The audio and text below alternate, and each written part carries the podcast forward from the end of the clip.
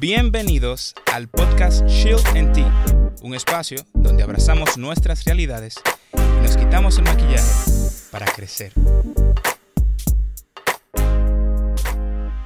Manigues. Bienvenidos al break de la semana donde abrimos nuestros corazones eh, para crecer. Hoy me acompaña Jenny Candy Fabián, una chica que ha decidido adentrarse al mundo de la psicología y es una vocación para ella, una pasión y me enorgullece tener a alguien de ese tipo aquí. Candy, bienvenida. Hello, gracias por la invitación. En verdad yo me entrometí en el programa. Bellísimo. Realmente yo creo que deberían más personas hacer ese tipo de cosas como, hey loco, me interesa. Porque eh, realmente me he dado cuenta, sobre todo los hombres, tienden hace poco abiertos en este tema. Y hace falta, hombres, gracias, por favor, eh, hace falta que se abran, que hay un lado masculino abierto a, argumentar. Mujeres al poder. Sí, realmente siempre las mujeres van adelante en, ese tema. Bueno, yo quisiera que habláramos de las dependencias. Cuando yo te escribía, te decía como que no, tenía que ser enfocado realmente a nada en específico, pero sí me he dado cuenta, todo este podcast, al final lo que es yo tratar de crecer como persona y arrastrar a un grupo de gente en el proceso que estén dispuestos a hacer lo mismo. Y me di cuenta que ese era un tema que, con el cual yo luché durante mucho tiempo. Y todavía no sé si, si he terminado de salir, para ser sincero. Pero yo creo que vivimos con dependencia todo el tiempo. Eh, ya sea hacia una persona, una adicción. Yo no sé. O sea, desde tu lado un poco más analítico ¿Por qué tú crees que pasan ese tipo de cosas? Porque uno termina en dependencias. Bueno, en primer lugar, hay que destacar que la gente cuando habla de dependencia solo cree que se está hablando como de dependencia a drogas, abusos de sustancia y dependencia cubre mucho más que eso. Eh, y en parte yo estoy aquí porque como estudio psicología clínica, a mí me interesa más lo que es abarcar la dependencia emocional. Y también que las personas solemos creer que dependencia emocional solo se refiere a una pareja.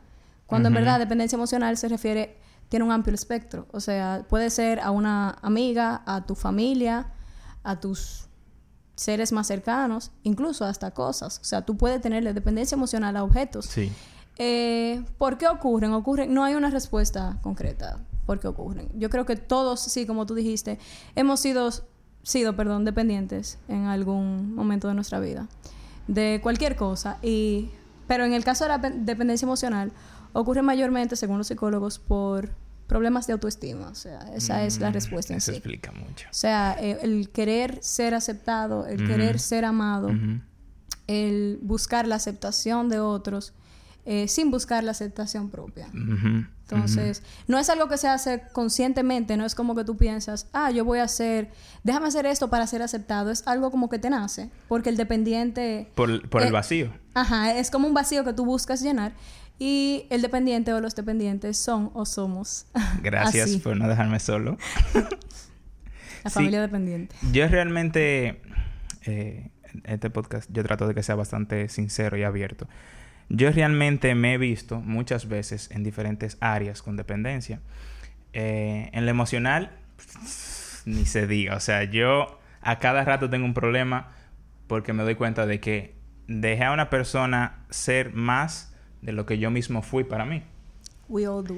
Y yo como que, oye, yo tengo que dejar esto. Y, y crezco en ese pedacito como, ok, vamos a decir, tiempo, que es algo que uno tiende a, darle a alguien más. Todo tu tiempo libre, todos todo tus breaks, todo tu chance, tú lo llamas, tú, le, tú estás para esa persona. Y después dame cuenta de, hey, yo quiero tiempo para mí yo no me estoy dedicando tiempo y se lo estoy dedicando a X o Y personas. Eh, también dinero, vamos a decir. Oye, y no está mal que tú seas una persona dadivosa, pero que tú des tanto que nunca tengas para ti. O sea, y te estoy hablando de cosas que, que me han estado envolviendo en la dependencia, que yo la voy identificando y yo como que, ya, ese no. Pero hay otras que, que me sigo encontrando cada día y yo no sé si tú, has tenido alguna experiencia personal con dependencia, pero mis experiencias personales me han ahogado. en, diferentes épocas. Eh, me han ahogado cuando es emocional, bueno, pues me drena. Pero hay veces que son adicciones. Y las adicciones te drenan de dos formas. Lo que le hacen a lo físico y lo que te hacen emocional. Porque te dices, concho, le estoy en esta vaina otra vez. y eso te causa un problema emocional también. ¿Tú has tenido alguna experiencia de, de ese tipo de dependencia? Well, more. yo creo que todos... que la lista. Sí, vamos acá. Eh, yo creo que todos hemos sido dependientes. Tanto de, o sea, aunque la gente diga que no, yo no soy dependiente, yo tengo autoestima. Aunque sea de la Coca-Cola. Yo, soy, yo soy dependiente de la Coca-Cola. Literal. Exacto. yo estaba hablando con alguien de eso, de la cafeína. Yo le decía, que supuestamente ahora no tiene, creo. Eh, yo estaba hablando con alguien de eso en el trabajo. Me estaba diciendo de que, profe, ¿por qué usted no está bebiendo café? Que sí, yo qué. Y yo, no quiero beber café en todo día. Y era como todos los días, como te tiene que beber café porque usted bebía café todos los días. Y yo como, ven acá, ¿qué, ¿qué, tan rápido una cosa se vuelve como norma? ¿Qué tan rápido las cosas se vuelven como usted tiene que beber café? ¿Cómo va a ser que usted no va a beber café con nosotros? Y yo, ¿y si yo quiero beber té? ¿Y si no quiero beber nada? ¿Y si quiero un jugo? Y, eso es lo más mínimo. Es una tontería. ¿Qué será con otras cosas que la misma sociedad nos dice como Tú tienes que hacer eso. Tiene que ser. O sea, ¿cómo va a ser, vamos a decir, que tú no tienes un carro y tú tienes ya casi 30 años? Que no es mi caso. Pero... o sí. Pero, pero lo que digo es... Eso crea que una dependencia laboral. Tú dices, no, yo tengo que trabajar como un perro porque yo tengo que en menos de dos años ya conseguirme un carro porque la sociedad dice que yo necesito un carro. Sí, sí. O sea, eh, no solo dependencia emocional, sino de dinero. Eh, se están comprando tal persona está comprando, o sea, las personas de mi edad están comprando tal objeto. Eh, los iPhone, por ejemplo. Ah, yo lo necesito, me mato trabajando, eh, que no tengo tiempo ni para gozar, para meterme en un lío de algo que no puedo comprar. A meses. Para depender de ese trabajo y que mi vida dependa. Pero ya en lo emocional, respondiendo a tu pregunta anterior, eh, sobre depender, claro que he sido dependiente. Eh, los psicólogos, como a diferencia de lo que la gente cree, no estamos exentos de que nos pasen todas esas cosas. Claro. Porque, igual que los oncólogos no están exentos de que le dé cáncer, no es algo que uno elige, sin embargo, es algo que uno puede trabajar.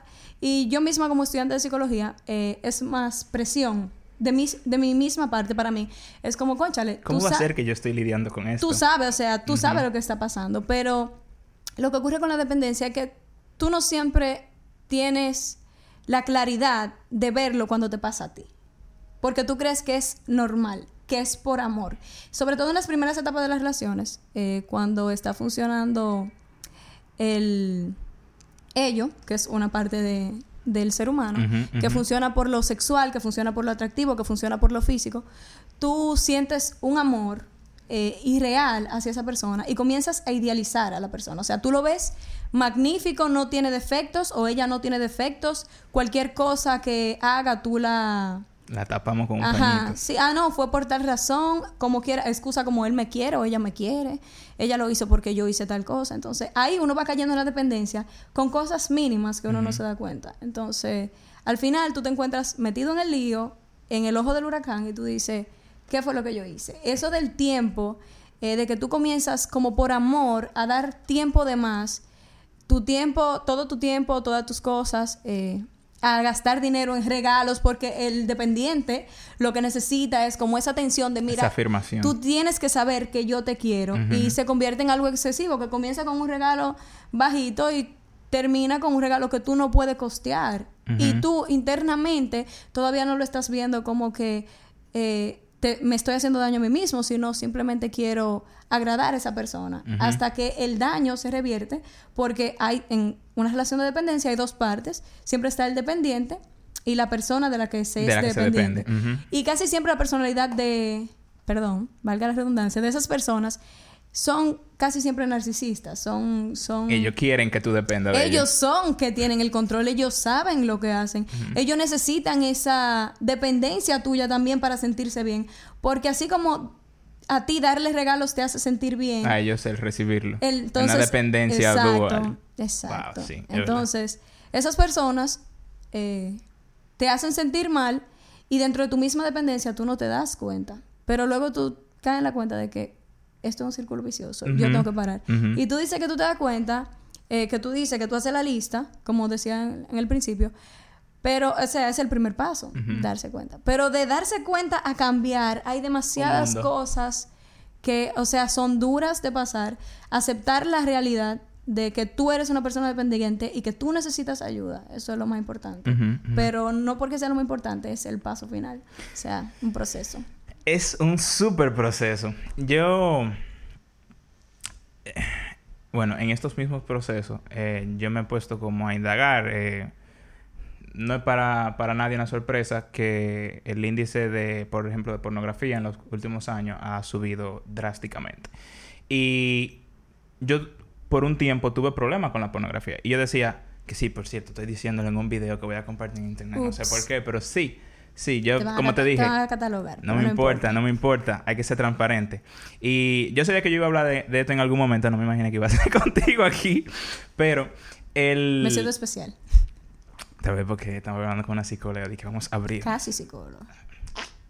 Me falta. No se haga. 16 materias, estamos aquí. Ya, ¿de la está acabando ya? bueno, sí, makes sense. Eh, yo decía con ese tema, oye, ¿por qué pasa? ¿Por qué físicamente estaba pasándome eso? ¿Por qué yo estaba teniendo una dependencia físicamente? Porque a veces yo me sentía bien eh, en esos otros ámbitos y aún así yo sentía que yo no podía. Y ahí es que me encuentro en ese tiempo con la búsqueda con el término dopamina que fue nuevo para mí. Y yo como que, ¿qué es esto? Y entonces comenzó a buscar, comenzó a indagar. no está orgullosa. Una Daniris no le gusta eso. y yo, ¿qué está pasando aquí? Y, y, por qué me está pasando? Y comencé a entender, ok, esto, como si fuera otra droga cualquiera. Mi cuerpo se, se adecua, se, se acostumbra y necesita más. Y lo que para mí ayer era suficiente, para mí hoy ya no es nada tal vez no es nada, pero necesito un poco más y un poco más y un poco más y un poco más. Y entonces eso mismo se, pasa a, los otros ámbitos. ¿Cuántas cosas te segregan esa dopamina? Y entonces ahí me encuentro con que, hey, las redes sociales me hacían lo mismo, que, ok, logro salir de ese proceso de dependencia y entonces me encuentro con una dependencia a las redes sociales. Y entonces yo necesitar ese scroll, ese, ese like, ese, todo lo que me producía la dopamina en el otro lado aquí. Y entonces me surge la pregunta. Yo no creo que haya una respuesta única, pero sí te pregunto porque tal vez tú has pasado por eso. ¿Cómo evitar llegar ahí? Yo sé que hay un proceso ya después de que, después de que llegamos, pero antes de llegar, ¿tú tienes alguna idea tal vez de cómo evitar llegar a esa dependencia? ¿Cómo evitar antes de ser dependiente? Sí. Está difícil. Está muy difícil, yo lo sé. Eh, lo primero es darte cuenta, o sea, darte cuenta de cuáles son las señales claras de una dependencia. Pero no creo que nadie pueda...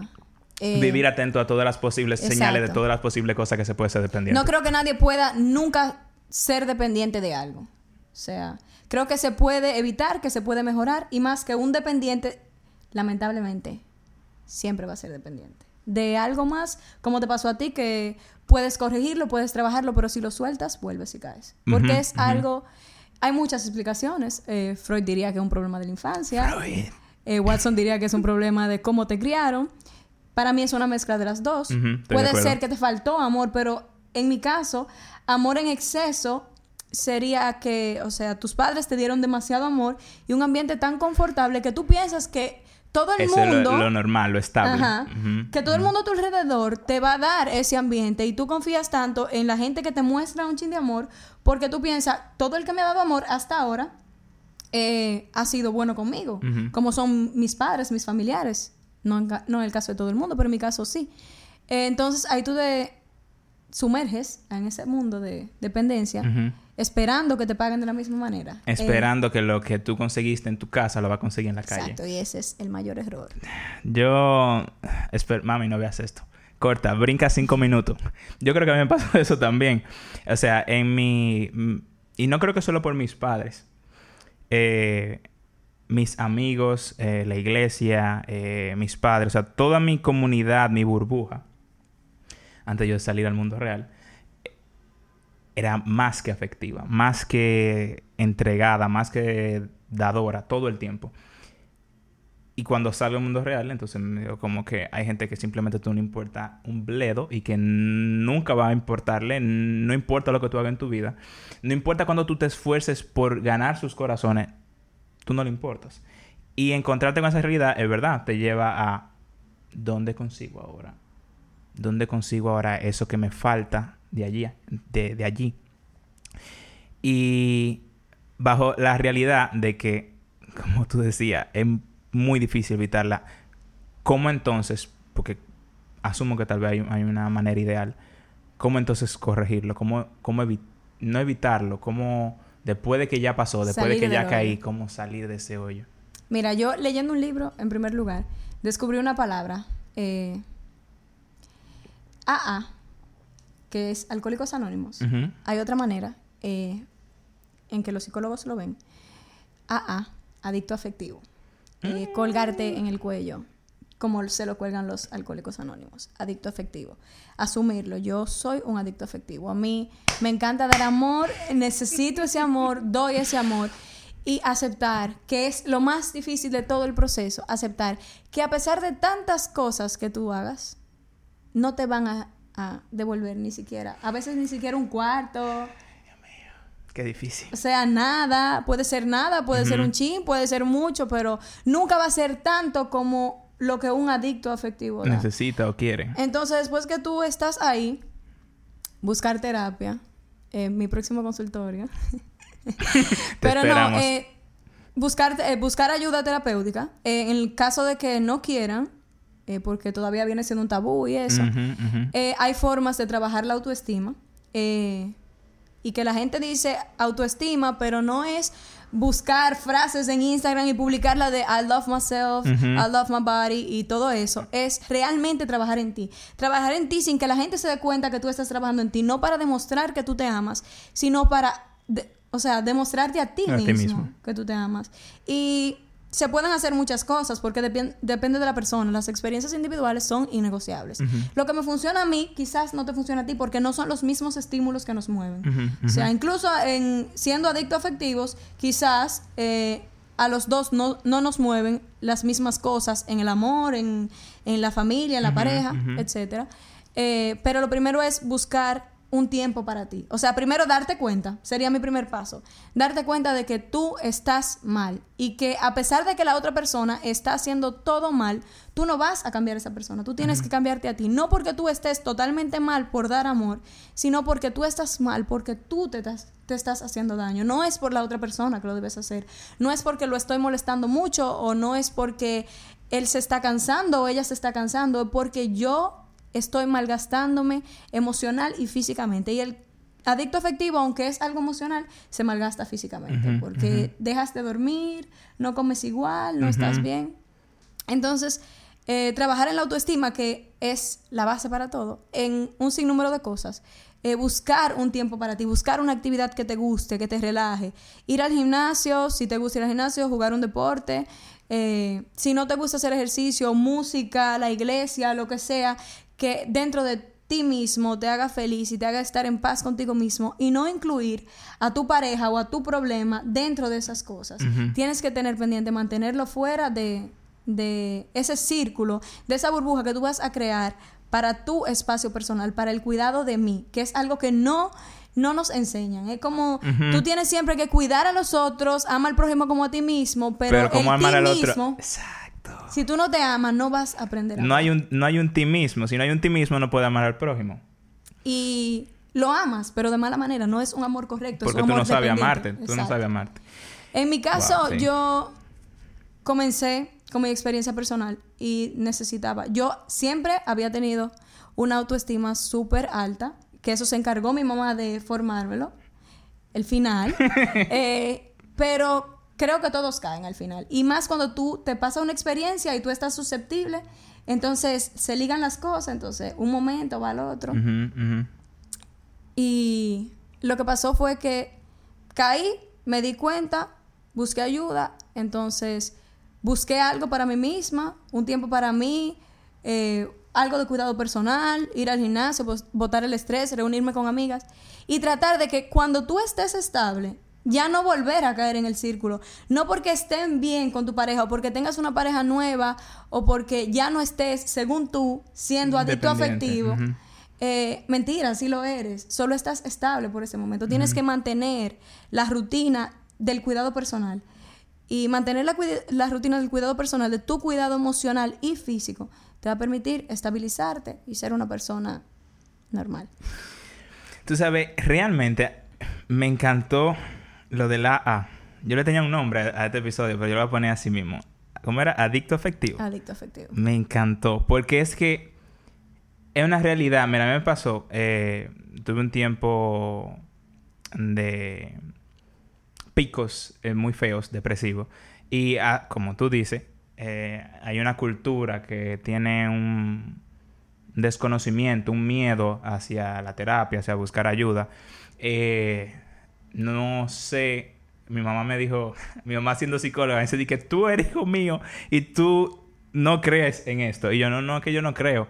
Es lo mismo, en la sociedad, yo como que, mm, es que yo no estoy tan mal. Y mi mamá decía, pero tú tienes un, creo que era un 18 de, 22, algo así, en la escala de... Mm, Depresión. Sí, que se me dio el nombre de la escala de Beckett. Beckett, sí, creo que sí. Eh, la cosa es que yo digo, ok, deja buscar ayuda.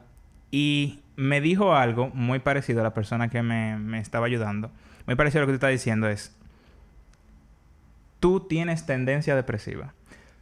Tú tienes que velar por no caer ahí, porque tú siempre vas a poder caer ahí. Y creo que ese mismo concepto de, de tú tener una... de tú ser un adicto afectivo y saber que tú tienes ese problema, te va a evitar no no tener el problema, porque el problema siempre va a estar, sino poder lidiar con él. Y, me gusta mucho eso porque yo puse entre mis preguntas corregirlo. Y no es un corregirlo, es un mantenerse. lidiar con cómo eso. lidiar. Vivir con eso. Exacto. Eh, sobre el tema del tabú de todo eso, metiéndome un ching a psicología. Eh, todo el mundo piensa que los psicólogos son, para locos, que otros piensan no, los psiquiatras son para lo loco.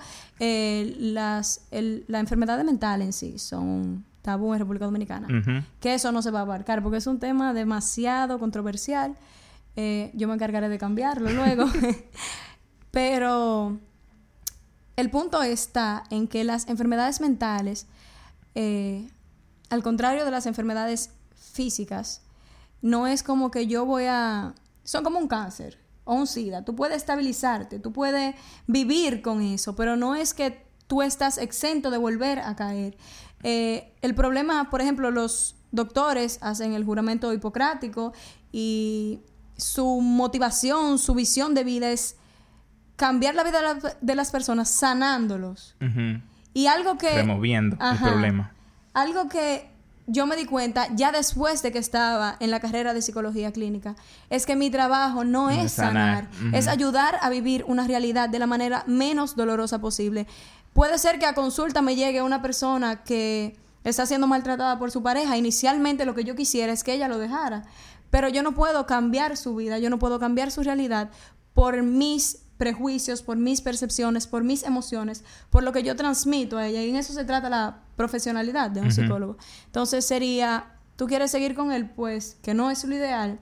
Hay que ayudarte a vivir esa realidad sin que tú salgas lastimado. Entonces, en la realidad de nosotros, hay que saber que vivimos en esta realidad, que tenemos que lidiar con esto, que no se nos va a ir, que podemos estar estables, pero es algo con lo que hay que trabajar.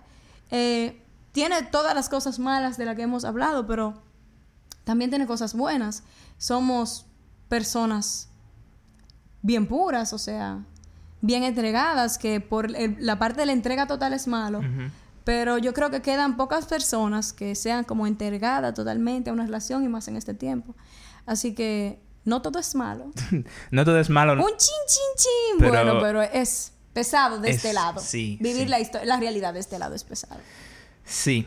Eh, realmente yo, yo me atrevería a decir que, que es lo correcto casi, sin el problema obviamente que trae. O sea, eh, me gustó lo que tú mencionabas ahorita de, del amar al prójimo como a mí mismo. Yo le comentaba a una amiga el otro día de que, me, bueno, el otro día no fue en el podcast, en el podcast pasado. Yo le decía, oye, yo no, no puedo decir que voy a amar al otro si yo me acabo de dar cuenta que yo ni sé cómo amarme. Y es tóxico porque lo que sea que yo haga hacia el otro no es un amor puro, no es un amor totalmente correcto, porque todavía yo no sé cómo hacer eso. Si no me lo sé hacer a mí, no se lo voy a saber hacer al otro. Voy a hacer algo bueno, voy a hacer algo eh, sano hasta cierto punto, hasta el punto en que se vuelva dependiente. Eh, valga la redundancia. Pero no te sientas tan especial, o sea, no eres tú. O sea, muchas de las personas que van a ver este video van a decir, ah, no, yo sí me amo a mí mismo, pero real, realmente eso no es así. O sea, el amor propio es algo mucho más difícil de crear. O sea, uno no nace con eso.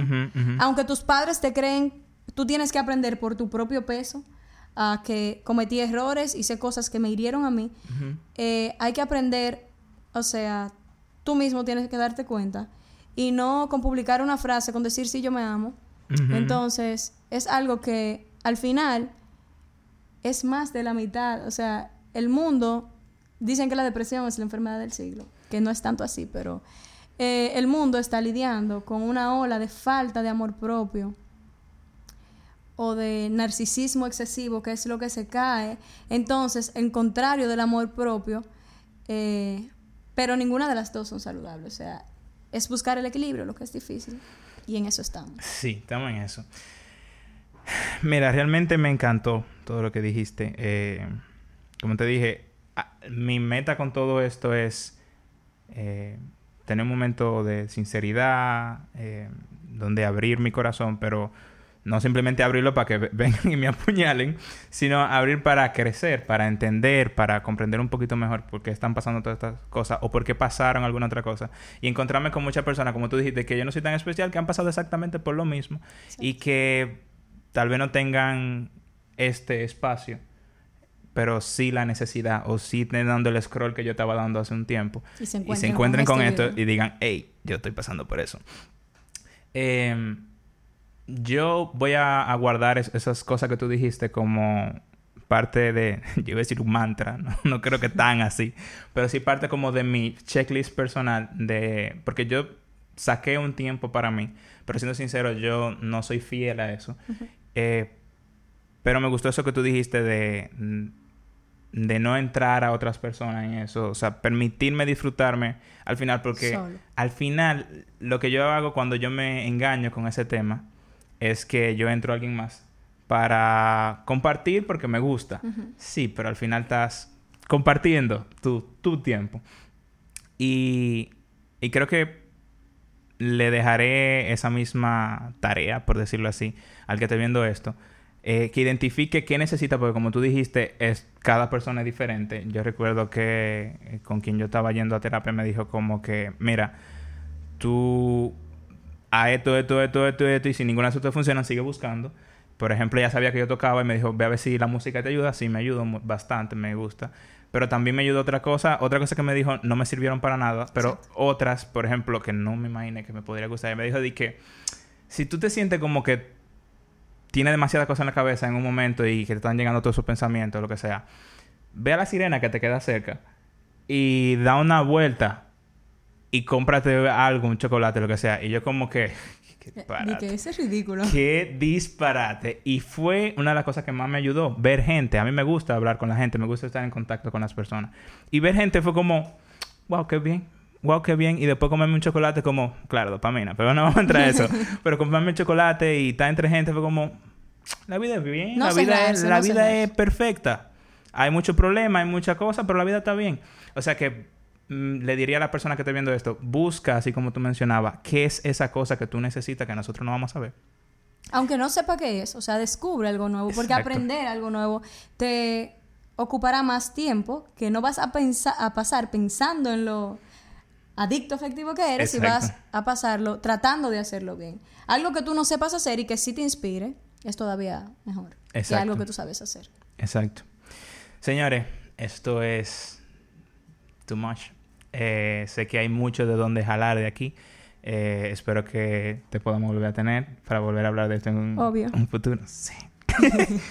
Eh, y espero que guarden esto, que puedan aplicarlo. Y nada, recuérdense que este es el espacio para abrir nuestros corazones, para crecer. Gracias por escuchar. Aquí es donde yo como que cambio el, el ánimo porque va saliendo como la musiquita y un hip hop. Entonces no se siente bien que yo esté hablando como suave. Suscríbanse, denle like, lo de siempre. Todas esas vainas ya ustedes saben. Jenny la Bella se despide. Ay, ay, ay. Oh my God. La Bella. Era así que tú tenías que presentarme. Lo siento, no me lo sabía. Perdón. Para el próximo. Spotify, iTunes, YouTube. Nos vemos allá. Cuídense. Chill and tea. Peace.